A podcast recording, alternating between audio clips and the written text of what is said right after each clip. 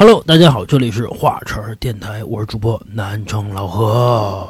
大老李，我是老郑，小月，呃，本期我们又开始录新的一期灵异节目啦。呃，有很多听友反馈啊，说我们录的灵异节目期数不够多。呃，是因为我们目前正在攒素材，保证给大家提供更好的一个节目质量啊。然后行，那现在开始吧。呃，老郑先来第一个。那我先分享一个吧，这个是我们群里的一个听友分享出来的一个故事啊。嗯嗯，我们这个听友呢是一个女孩儿，然后她呢今年应该是在上高二。嗯这个事情发生在她去年的暑假，在她高一升高二的那一年的暑假，因为她呀自己是一个艺考生，那也就是说，这个艺考生呢，她除了这个学自己的文化课之外，嗯还要学自己的这门儿这个艺术课。嗯那他这个学业等于是比较繁重嘛，对吧？从早上这个八点一直到晚上九点半，这都赶上我加班了，对吧？对，而且这个现在的小孩儿高中学习可能就是压力比较大，对对对吧？对。然后可能跟咱那会儿也不太一样了，是，嗯。然后因为学习压力大呢，他的精神状态就特别的差，然后逐渐的呢就患上了抑郁症，然后这个也是去这个医院确诊过的，他是重度抑郁。啊，那需要吃药了。对对对，这个是是需要药物治疗的，这个并不是说跟你聊聊会儿天儿就能把你开导出来的了。嗯然后他就是因为患上抑郁症呢，他每天啊都活在这个自卑和痛苦当中。嗯正是因为他这种状态啊，然后他也是经常晚上都会遇到鬼压床。嗯哦，然后但是一次两次呢，三次四次，四这个次数多了之后，然后他就发现他会破解这个鬼压床了，他会化解了。我操！从这个状态里出来。嗯对，从状态里能出来。比如说现在被这鬼压床了，然后我可能自己跟自己挣吧一下，对吧？我能醒醒了就了，嗯嗯对吧？这也这也算练就一个本事。嗯嗯嗯。然后这件事情呢，然后是发生在这个八月末的一天，夏天的时候。对，夏天八月末的一天晚上，然后他呢也是正常入睡，对？嗯入睡完了之后呢，跟平常是一样的，还是遇见了这个鬼压床的这件事情。嗯然后他也是费了半天劲，然后才从这个睡梦中挣脱出来。嗯然后挣脱出来之后呢，但是他还是觉得特别困嘛，然后他就接着睡了。心够大的，哎，心是挺大的。这时候发现呢，就是说他可能刚刚睡的时候，他发现这个床边上啊站着一小男孩儿，那个小男孩儿呢大概是六七岁，然后那个脸色都是铁青色的那种。咒怨里边那小孩呗，对就是。咒怨里边那小孩儿，嗯然后那个眼睛啊，然后包括这个嘴啊，就整个的表情是在正在冲他笑，充满邪性吧。嗯，然后那小男孩的嘴里还发着白光，嗯，应该就他整个人是那个透着光的，就是有那种虚影。对。嗯然后幸运的是呢，这小男孩就是冲着他笑，也什么都没做。没什么实质动作。对。然后过了一会儿之后啊，他身后传来一个女人的声音，嗯，然后这个声音说呢：“救救我的孩子。”嗯然后这时候咱们听友听到这句话的时候啊，然后就奋力回头，回头一看呢，是一个非常非常漂亮的一个女人，嗯化着淡妆，嗯，然后盘着头发，然后还穿着这个红色镶有金丝边花纹的这么一件旗袍。民国的打扮。对，看那样子呀，感觉就是一个民国时期的那么一个财阀，军？阀小老婆。对，姨太太，或者军阀小老婆嗯那种，或者说大小姐那样。嗯然后呢，但是这个女人很奇怪啊，她她她虽然穿着旗袍，但是她还挺着肚子，嗯，肚子是大的，还怀着孕，二胎嘛。怀着一个，领着一个，嗯是不是二胎就不知道了。那这个时候，这个女人就跟他说呢：“救救我的孩子啊，怎么怎么样？”嗯然后就往这个咱们的听友的肚子里啊塞东西，哎呦，嗯。然后这个听友一看，说这哪行啊，对吧？我刚上高中，我刚多大呀？你给我来这套，嗯对吧？然后就等于跟那个女人就打起来了，俩人，嗯嗯。嗯，真动手。嗯，然后，但是发现这个女人呢打不过他，嗯。嗯，然后这个女人打不过他呀，这女人就开始大喊、大喊大叫的。嗯嗯。然后这听友呢急了，对，就一看他这样，也跟着大喊大叫的，对，然后刷一下醒了，啊嗯，然后梦中梦其实对嗯。梦中梦，发现是一个梦。嗯。第二天啊，咱们这个听友呢就把这个事儿跟他爸他妈都说了，嗯。然后他爸妈肯定还是那么劝，就是说可能想多了，看多了，对吧？嗯平时老看乱七八糟的，但是他爸还是挺关心他的，给他亲手啊折了一个这个桃木枝儿，做了一把嗯。桃木剑，而且呢，就是说他当时也喜欢猫，嗯，他爸就给他弄了一只纯黑的猫，辟邪的，嗯，然后他就把这个桃木剑呢以后就挂在床头，嗯。然后这个猫呢，然后等于是也就在家里养着呗，嗯嗯。散养吧，对，从从从这两件事儿之后啊，然后等于他这个就是请了这两个东西之后，后面就没事儿了，后面就好了，他嗯，的精神状态也随着好了，然后他鬼压床这个症状也逐渐消失了。那他可能这个重度抑郁症不一定是因为学习压力大，嗯，嗯，对对对，有碰上东西了，对有可能精神是状态不好。嗯，对，其实这个鬼压床，我之前在咱们讲过的灵异节目里也聊过。我之前被这个鬼压床，它我发现这个不是说像大家听听起来觉得那么没意思，因为就是说凡是见过鬼的人。都碰过，都都碰到过这种情况，大家听得多了就觉得呀没什么意思了。但其实鬼压床就是我个人而言啊，我我经历过那次状态，我觉得还是挺吓人的，因为你的意识是清醒的，但是你的手和脚不能动，但是你内心深处有一个想法，就是我一定要醒，我我要是不醒，我就醒不过来了。就是这种情况其实特别吓人。这也是你因为知道它是鬼压床，所以你自己会给自己一个心理暗示，你觉得这是一邪事儿，我得把它避过去。其实鬼压床这个事儿，要是从这个科学的角度而言，就是你的这个大脑啊、小脑啊，就是说苏醒的这个时间不同步，然后就是你的意识醒了，动作没醒，可能就是因为这个。我这个就是咱们听友分享的一个故事。嗯，嗯还还是挺吓人的，因为亲身经历嘛。嗯，对，关键是还是挺有勇气的。啊啊，对，跟鬼打架。挺猛，嗯，感谢听友投稿啊。那个小月下一个行，讲一狠的，那我也给大家讲一个关于这个孩子的事儿吧。我我我个人觉得还是挺吓人的。这个帖子是我在天涯上看到的。这个楼主啊，讲的是他小姨的一件亲身经历，说他小姨这个人啊，呃，差不多从小到大呀，命就不太好，八字比较硬，呃，一直过得都不太顺。到了差不多三十多岁的时候，好不容易结了婚了，怀了孕了，是一个女儿。结果在这个孩子四五个月的时候流产了。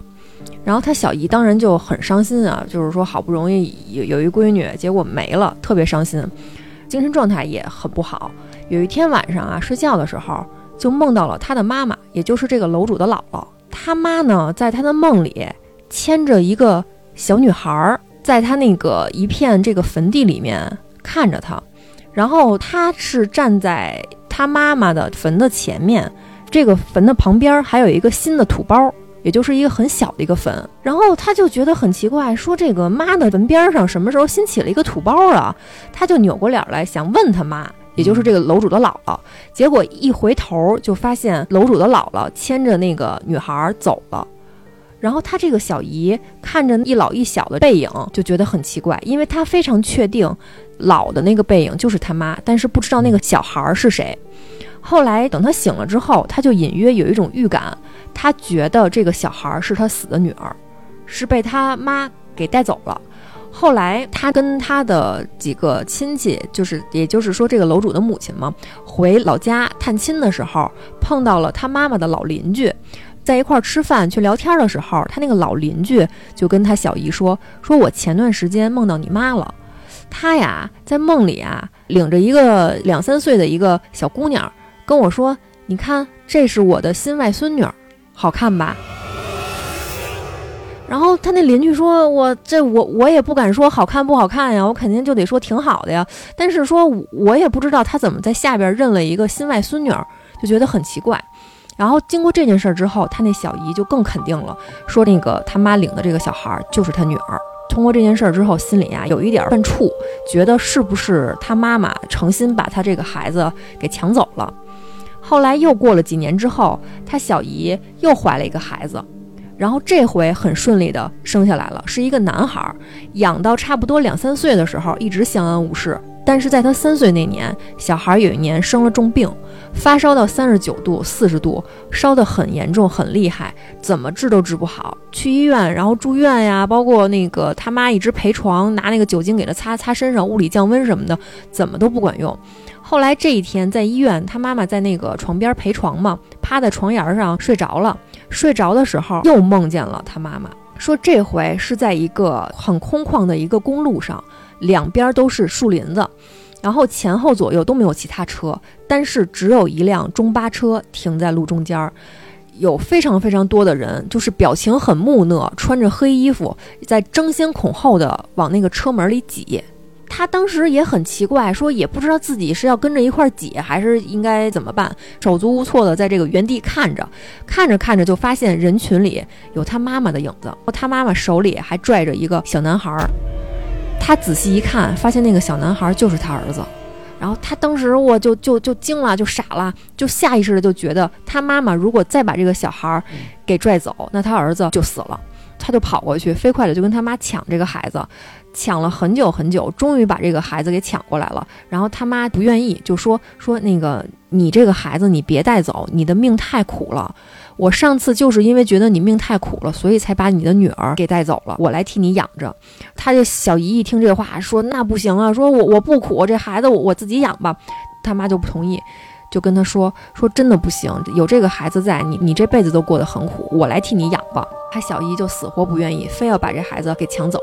结果抢走之后呢，他妈还要继续去跟他抢这孩子。在这个时候，这个中巴车上的这个司机就开始说了：“说老太太，我们不能再等你了，时间已经到了，车真的要走了。”然后他妈就就没有办法，就很无奈的，然后上了车了，还依依不舍的看着他们俩。然后车开走之后，他小姨就从梦里面醒了。醒了之后，就发现他儿子的烧一点点的退了，然后整个人就一点事儿都没有了。这件事儿其实就算是分享完了。但是楼主一直在讲，那个在故事最后他就说嘛，其实我觉得我姥姥并不一定是坏心眼儿。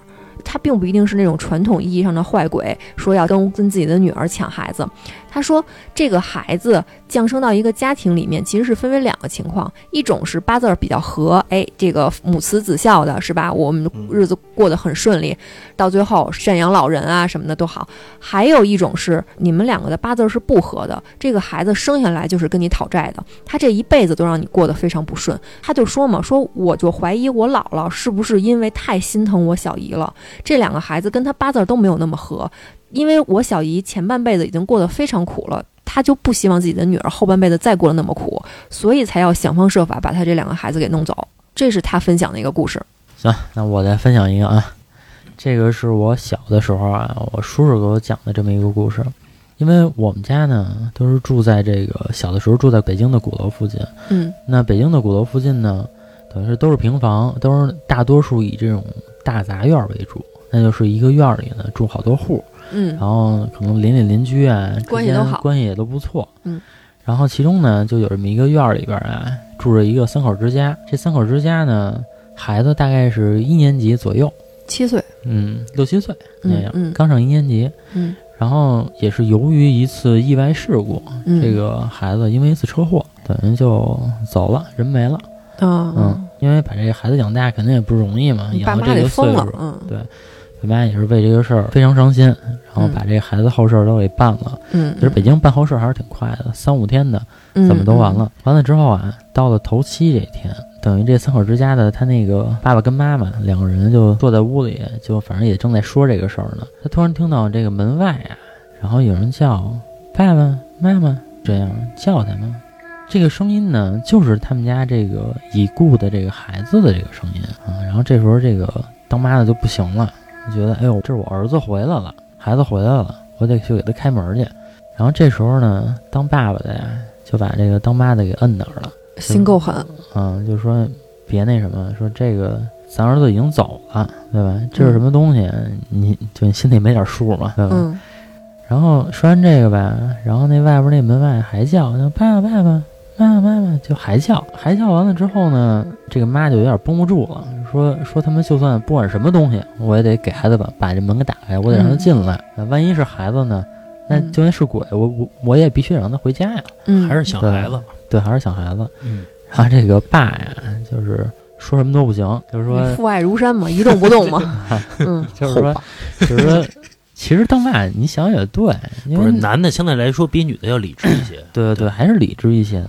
没没那么喜欢，就说没那么喜欢，还是跟理智不理智没关系。再生一个，再生一嗯个。，再生一个，对。然后嗯后来啊，这事儿也就过去了。然后这妈也是哭了半宿，嗯，哭了半宿，最后睡了一会儿。早上之后呢，因为院儿里啊也有同龄的其他小孩儿。嗯这其他这个院儿里的小孩儿呢，看见这两口子呢，就说说，哎，叔叔阿姨，昨天那个谁谁谁回来了，然后我看他在门口叫你们半天，你们也不开门。嗯，哦，嗯，小孩看见了，对，小孩看见了，就是一个这样一个故事。等于就是小孩眼睛干净，能看得见，嗯，对吧？关键回来这找自己爹妈来了。对，关键嗯这个呀，让他妈更伤心。这个对对对你要是说死了就彻底没了也行，你又回来又勾着我，这坎儿我且叫我叫你还不开门，对对对，嗯这就跟绿茶似的，对吧？你走你就走了，你别没事再给我发条微信，是不是？勾我一下，说天冷多穿点衣服什么的，对吧？老给人感觉哎，我有机会。估计是不是我那个我这一乐，然后听友又该说我了，人都去世了，你们还在这乐什么的呀？对 对不起啊。行那个小月再来一狠的，我我再给大家分享一个还是跟这个孩子有关的故事吧。刚才老郑分享的那个其实算是比较悲情的，我分享一个温情一点的。分享这个故事的呢是一个小姑娘，她说她爸呀生平啊就喜欢闺女，一直就念叨着说我这以后啊我得生生个闺女，不喜欢儿子。结果特别巧呢，他们家呀生了俩闺女，也就是说这个分享故事这个女孩还有一个姐姐。哎，他爸当然觉得挺高兴的了。那个意思就是两个招商银行嘛，还是挺高兴的。有一天他爸呀晚上睡觉做了一个梦，梦见什么呀？梦见他自己在一个充满了雾气的竹林里面走，走着走着呢，觉得空气也好啊，环境也特别好，跟那儿散步呢。走着走着呢，看见前面有一口井，他觉得自己啊走的有点渴，那意思就是说我上你盛完我我上前面盛碗水喝吧。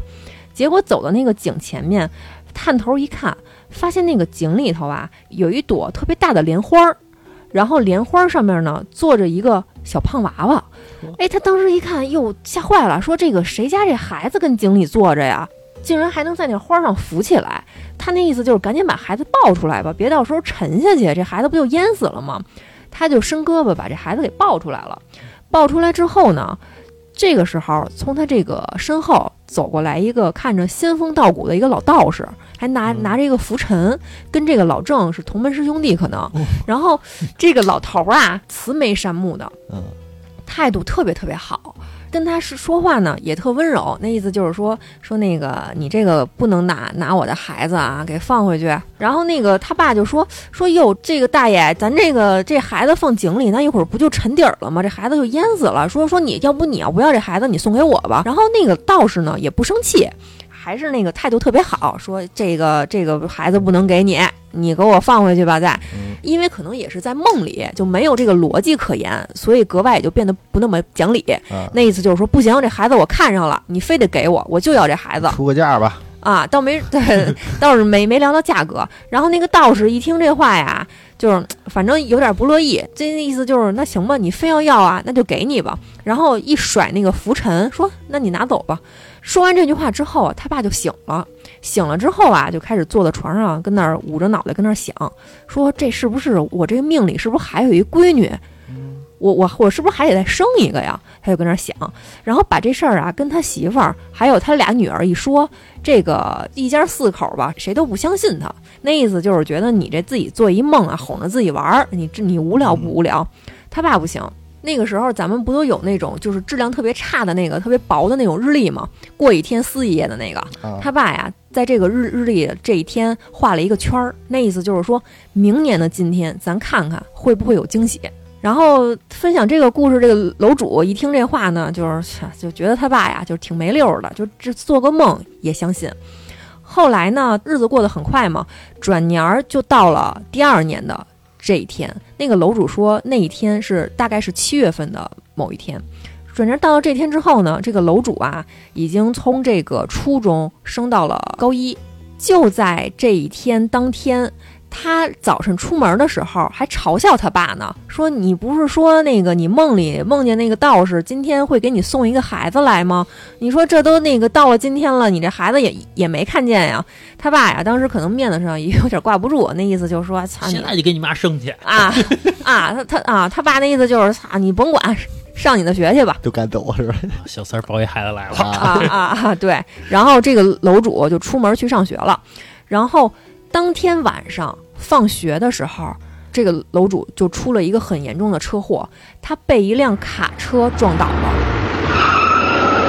撞飞了大概有十米左右。我操，嗯，其实按正常的情况而言的话，这个人其实就死了呀。嗯你想被被大卡车撞到的，当时周围围了很多的人，然后地上呢也没见着什么血。他起来呀，拍拍土，发现呀脑袋、胳膊什么的腿是一点事儿都没有，就这个手背上擦破了一点皮儿。他妈也接着电话了，我操，吓坏了，立马就带着他们家孩子去医院查去嘛。一一拍片子，一一照这个照那个，什么事儿都没有。当时大夫听了这个情况，都觉得特别不可思议，说你被卡车撞了这么远，怎么怎么一点事儿都没有呢？大家都觉得很奇怪。这个查了查没有伤，那第二步就是咱就讨讨论讨论赔偿的问题呗，是吧？你这个这个身上没有伤，我闺女这个心理精神赔偿你得给点儿啊？怎么鉴定这个情况呢？说这个调监控，从这个街上的监控压根儿就没有看到他闺女，然后调那个卡车司机的行车记录仪，行车记录仪上也没有他闺女。就是很奇怪，就是他闺女是凭空出现的，被这个卡车给撞到了。做这个伤情鉴定的，什么这种警察碰到这种情况也不知道怎么处理了。说人确实是撞着了，但是我们没有证据啊，行车记录仪里边没有。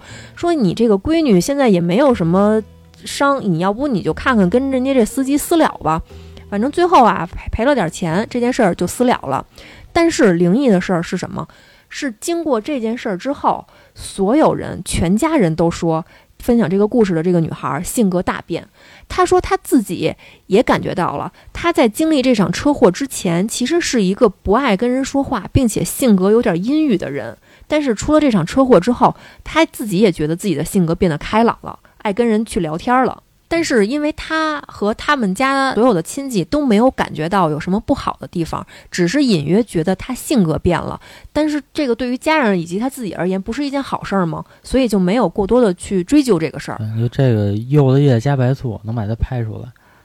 呃，但是呃反正也也他就这一招 一招鲜，嗯，也不一定说是这个附身或者什么，反正这个楼主就说，我一直到今天我过得都挺好的，我们全家也都挺好的，相安无事。偶尔他会想起在他出车祸的那一天发生的事儿，他想我是不是这辈子应该过第二个生日，啊他就经常会想起这个事儿。啊，这个就跟我之前听过一个节目似的，也是鬼故事啊。嗯说分享鬼故事这个人说，有人给他算命，说你不是你你这个肉体的人，是当年你成为小鬼儿的时候，你呛了别人了，就是你等于说你附身到这个肉体上了，啊，你把人家挤走了啊。反正就是就是把他魂魄给挤出去对，他是那个挤走人的那个人，但是说他之前是没有记忆的嘛，就是在他的婴儿的时候，他把人挤走了。对，老何分享的这个是一个属于投胎挤走，把人挤成功了。啊然后我就着他这个故事呢，我想起另外一个稍微短一点的故事，但是是属于想把人挤走没挤成功的。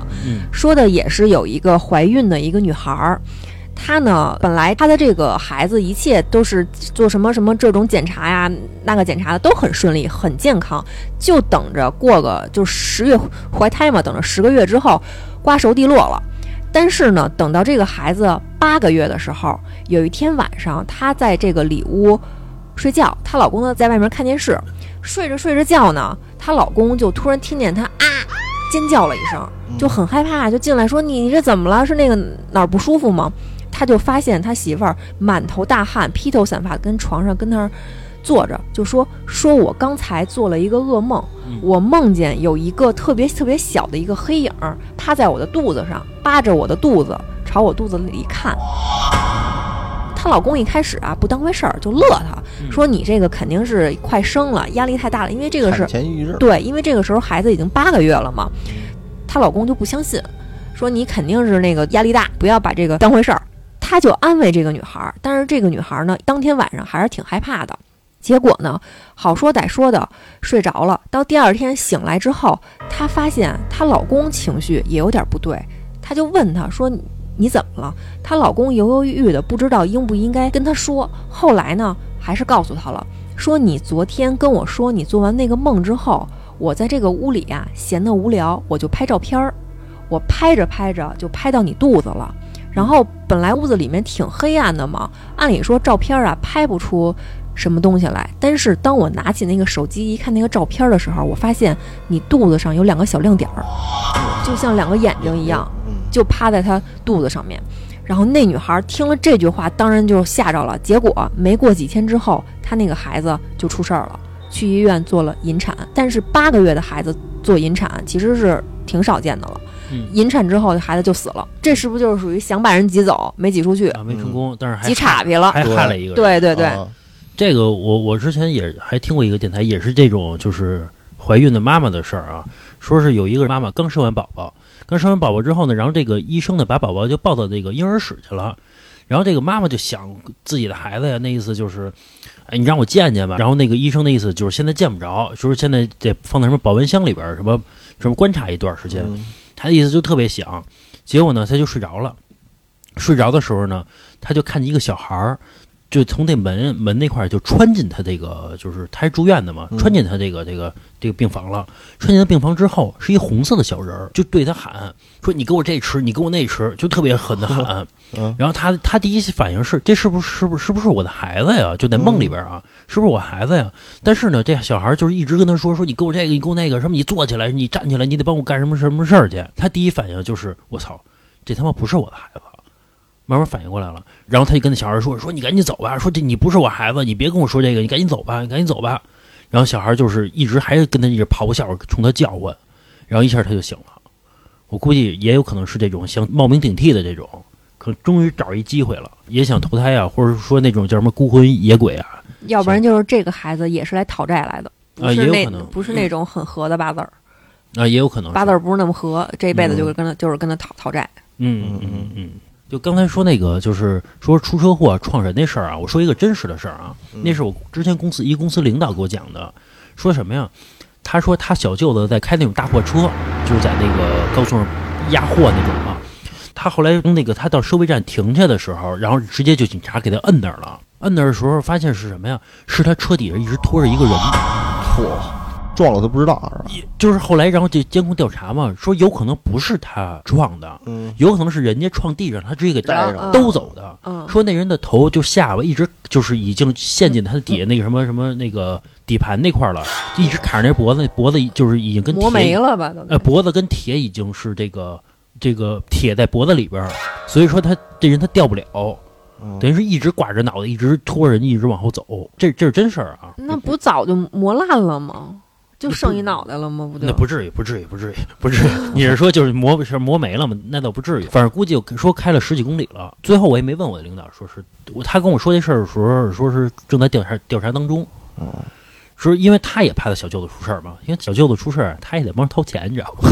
他他也期盼着没事儿，因为你要是说人家撞倒了，你挂着走，啊？这个责任就小很多了，嗯或者说你没什么责任了。反正嘛，这个我操，这太瘆得慌了。啊，嗯真的是，你想想，他刚一去那收费站的时候，所有警察全给他摁那儿了，那意思嗯就是你是不是意图谋杀？那意思是，这有可能叫虐待啊，叫虐杀，有可能是，嗯，对吧？本来活着呢，给捆在上面。对，谁知道这人活着还是死了呢？嗯有可能是你真是就想谋杀一个人，嗯嗯，你就给他捆那儿了都有可能啊！我操，这个虐待致死了。啊，对对对对对，这是一真事儿。行，那个小月来长的，然后让那个听友最后过一把狠的瘾。啊 其实也也没那么狠啊。这个故事是我在天涯上看到的，我觉得还挺吓人的。大概是在二十年前的农村发生了一件事儿。嗯他讲的这个事儿其实是他邻居身上发生的事儿。嗯这件事儿的结果到现在其实都没有，就是说很妥善的这个解决掉。他邻居啊有一有一个叔叔，这个叔叔呢为人还是挺和善的，也爱跟人搓麻将，也爱助助人为乐，嗯也跟他聊得不错。反正这个人还是挺不错的。但是他这个叔叔呢有一个特别特别大的一个缺点，就是不把小动物的命当命。啊啊啊啊说那生狂，对，有点这意思。说他那个时候就是咱们国内那个时候流行这种叫，就是仿真枪，嗯嗯嗯，就是有一个那个什么呃塑料球是那个东西啊呃，小时候还能让卖呢，现在不让卖。啊，对对对，我记得咱小时候好多小孩都玩那个崩人家玻璃吧，嗯然后把人家玻璃打碎了。好多人因为这个眼睛都打瞎了。对对对对对，嗯他那个叔叔就从哪儿啊搞了一把这个枪来。那个时候呢，去地里面收庄稼，有时候累了呢，就把这个枪掏出来打天上的鸟，打地上的兔子，嗯然后还有包括这种什么什么小刺猬、什么小蛇，看见了全全都打了。就野味儿这块儿的。啊，对对对对对，反正杀生狂，嗯有点这意思。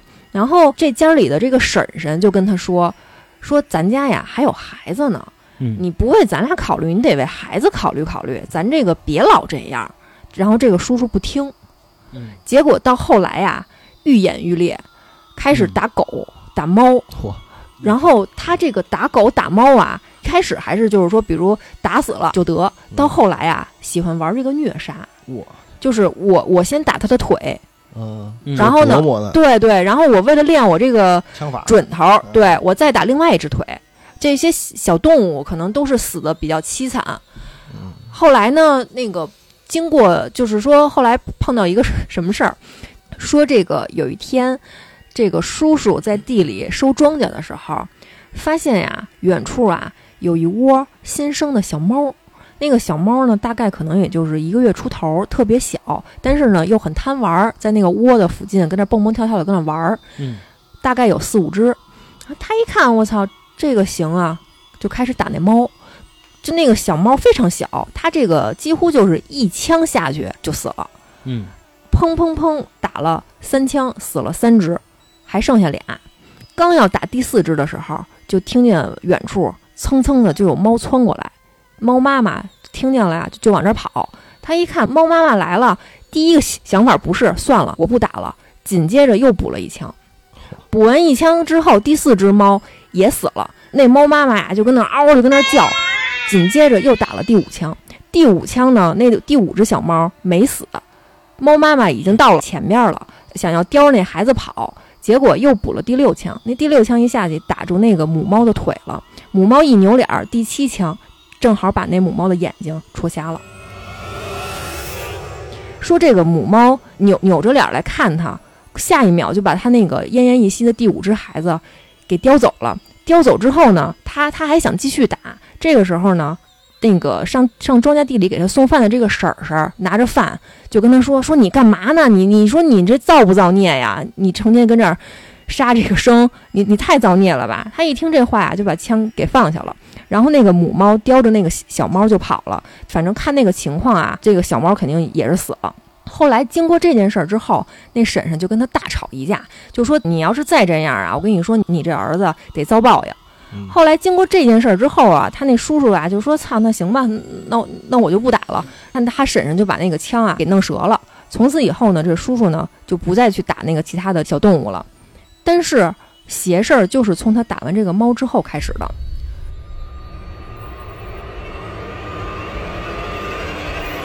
说打完这个猫之后，过了差不多两三天，他就发现，就这一家三口啊，身上就这个后背上，总是很奇怪的会出现那种被什么爪子抓过的痕迹，就是一道一道的。你说它重吧，也不是很重，因为如果很疼的话，你们就发现了呀，是那种很轻的，刚刚让你出血印儿，刚刚破皮儿那样的伤。嗯然后这个婶婶当然也觉得很奇怪了，一开始啊就觉得是不是他儿子说去哪儿玩儿不小心刮到的，说给擦的什么什么拿什么酒精什么擦一擦呗。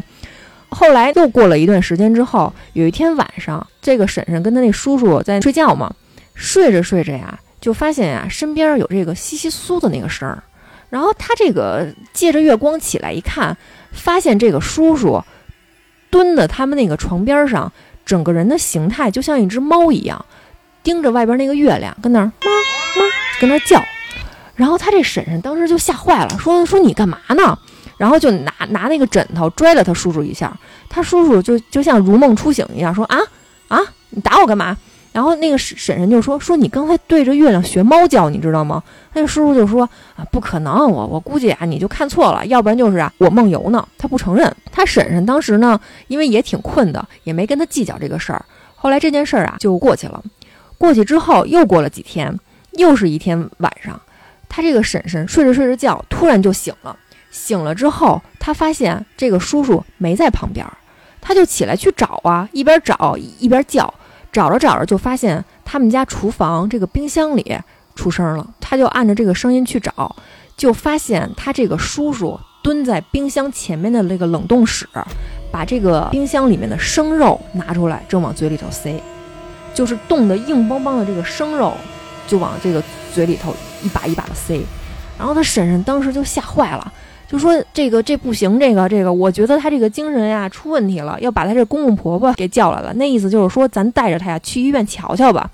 但是因为他这个叔叔清醒之后跟正常人一点区别都没有，你去医院瞧，医院也说这个我没我没办法，你实在不行你就等他下回发病的时候你再让他来呗。那他婶婶的意思就是我哪能赶得这么巧啊？我也不可能每时每刻的盯着他呀。没办法，就带着他叔叔走了。带他叔叔这个一回家之后啊，清醒的时候跟正常人一模一样，做饭呀、收庄稼呀、什么吃喝嫖赌啊什么的，这个一点事儿都没有，完完全全就是一个好人。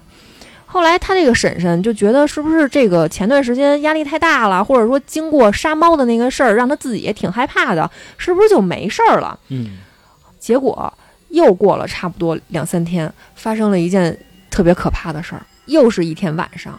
他婶婶夜里是被那种非常非常非常大的那种母猫的那种嚎叫声吵醒的。嗯，当她醒了之后，发现她老公就是站在床底下，整个人的形态就像一只猫一样，就是蹲在地上，然后用自己的两只手把自己抓了满脸花，力气大到什么程度？就是这个十个指甲已经掀翻了两三个了。然后就这样还是没有停，一直在抓自己的脸。那婶婶就吓坏了，想要去拦，然后他叔叔一把就把他给推跑了，往这个厨房去。厨房有那个烧煤的那种铁签，嗯，就是咱们小时候烧煤加煤那个铁签。他叔叔拿拿起那个铁签，把自己的左眼戳瞎了。后来这件事儿的解决方法是，就是到现在都是啊，这个叔叔被送到了精神病院，一直都没有出来。他是属于那种已经会对自己和他人构成严重伤害的那种精神病了。你已经不是说你吃药就可以控制的了，就是说这个叔叔经过这个一二十年一直都没有出来，就在精神病院里待着。我总的来说啊，嗯活该。嗯，猫妖上身是吧？而且我觉得，就是人家跟我说一事儿啊，就是说，比如说你是要杀小小动物什么的，嗯首先，比如人在这个三界里边算是还可以，就就是你比动物等级是要高的，啊造化对是要高的，就是其实你是比他，你按按这个等级来说，你比他高等级。你要比如说你要真正误杀了一只小动物是没有问题，但是你别那个说把人家他妈全给冒了那种，你灭门了，嗯等于说是，对吧？你不给人留后路，而且像这种就是真是活该，我觉得像他这种不再投胎就是动物，啊，对，你这都也许都不是动物呢，也许就是啊就是就是不让不让进什么什么，都转转世不了呢。对，而且我觉得这种就是你他妈老虐动物这种，反正我觉得挺不好的。对，还是要这个尊重小生命。还有还还有一句话就是你你命硬你不怕，操你儿子怕不怕呀？操你嗯媳妇儿怕不怕呀？你爹妈对吧？你家里人你都想想，我操，天天后代积德嘛。啊啊！这我觉得这事儿真不积德，我觉得挺他妈对，这种人啊，往往在社会上也不太得志，你知道吧？对吧？我看反正我看那人皮客栈那个就是那啊电影儿，你就是有钱人不是不是买那种人杀人嘛，对吧？嗯那也算本事，对吧？你他妈老欺负这哑巴东西，我觉得这个就不算什么本事了。啊，总之来啊，活该。还不是还听说有好多人爱吃那种海鲜那种，有人特别特别爱吃海鲜，就每顿饭都是海鲜，啊，就是顿顿饭就一堆贝壳那种，天天吃。不是有说脑子里边长什么东西吗？寄生虫，寄生虫说是长那种东西，他吃的那个是生的吧？应该反正是长那种东西嘛。然后从那个民间说法就说这叫遭报应，因为你嗯一盆，我操，你杀上百个生命，你等于说是这么来吃。那你吃那个小虾米呢？你要这么说，炸一小虾米你不吃吗？啊 对吧？我少吃少吃，我有一个同事，他嗯给我讲的是他老老家的一个事儿，嗯说他们老家有一人开一狗场，嗯然后呢，开狗场吧，有时候这个狗，比如说大了或者退役了，卖不出去了，就只能跟自己家养着呗。那个院子里弄了好多笼子，养了几十条狗。说有时候家里吧一来客人，就从这个笼子里面薅一只狗出来，当着满院子的狗把那只狗杀了，然后架起一个锅开始炖。然后说那那些狗往往啊，这个家里头一来生人的时候特别爱叫，特别吵。啊说往往这个时候安静如鸡，就是什么声儿都没有。那狗得多恨他们啊！这个家里头一来生人，有时候就看那狗都都哆嗦。不是说这个人去世之后专门会经过恶狗村吗？啊，是吗？啊，专门有一个就是一个闯关似的恶狗村。说如果说你比如说你平时对狗很好，或者说叫小就是爱护小动物什么的，嗯，哎，他们没事儿，没事儿，嗯没事儿，还跟你玩儿来。嗯，说你要是他妈成天虐狗，就这种啊就是撕咬啊，真正上来就撕咬那种。所以说，就是有的时候说这个人去世的时候，旁边会放给他放一棍儿，真的放棺材里边放一棍儿啊打狗棍啊，对，真的是这样的，是让他说让他经过这恶狗村的时候，他可以轰，啊，起到这个作用啊反正吧，尊重生命。啊，少虐小动物啊！我一听这虐动物我就讨厌。万物皆有灵。对对对因为老何朋友圈经常发那种不是？对，包括那个我跟那个朋友去钓鱼去，嗯然后有一次我钓上一条鱼，他们家给炖了，你知道吗？就吃了。嗯，然后他钓上一条鱼啊，把你心疼了他就不是，然后不是我哥们儿钓上一条鱼，他人家给放了。啊？我说你，我说你放了它干嘛呀？他说海万物都皆有灵性。我说他妈你那你对我他妈上来我钓上那那只，操你还记得小的时候你踩死多少只蚂蚁啊？啊！小孩儿嘛，这啊，个、对，小小孩孩儿儿有理小孩儿有理，不是小孩儿嘛，就是生蚂蚁、弄蚂蚁洞什么的，那都是嘛。把人连窝端。小时候那个和楼下呀有一个地儿，等于是有几个蚂蚁窝，嗯，对吧？嗯嗯，被你然后最后承包了。都让我们玩来，都找不着蚂蚁了。不是 你说那个啊还都是小学呢，就那大刘，就是那个那上高三了啊，还玩啊了，还玩呢。他拿一什么？他拿那会儿我们不是抽烟吗？有打火机，嗯他拿那个笔芯儿，就是不是黑的吗？笔芯儿嘛，笔芯儿不是有一段是白的，就是空白的，有一段是里边是有油的嘛。嗯他从那白的开始烧，烧到那个黑心儿的时候，那黑心儿啊，它就会哒哒哒哒跟蜡烛似的往下往下滴的，你知道吗嗯？滴滴的，他拿那滴蚂蚁窝啊，丫能玩一个半小时 或者两个小时，一直在那烧。我说你聊会儿天儿来，我我就开始在那烧蚂蚁。高三了，一直在干这个事儿。哎，现在不是好多人养蚂蚁吗？啊，有有有嗯，老郑以前还有过吧？啊，是吗？一个就蓝色的那个卖蚂蚁的东西。我前一段时间刚扔了那东西，行吧？行吧，行吧那个我们本期灵异节目就到这儿吧。我们接下来会录制更多的灵异节目，然后这个满足更多听友的这个需求吧。这期节目就到这儿吧。如果喜欢我们节目的朋友呢，可以加我们主播老郑的微信，就是二二八幺八幺九七零。我再说一遍啊，二二八幺八幺九七零。然后他会把您加到我们这个听友群里边儿。有什么最新的节目呢？我包括最新的动态呢，我会第一时间发到这个群里边儿。然后您还可以关注我们的微信公众号，就是华晨 FM，就是我们电台的名字。好吧，这期到这吧，拜拜。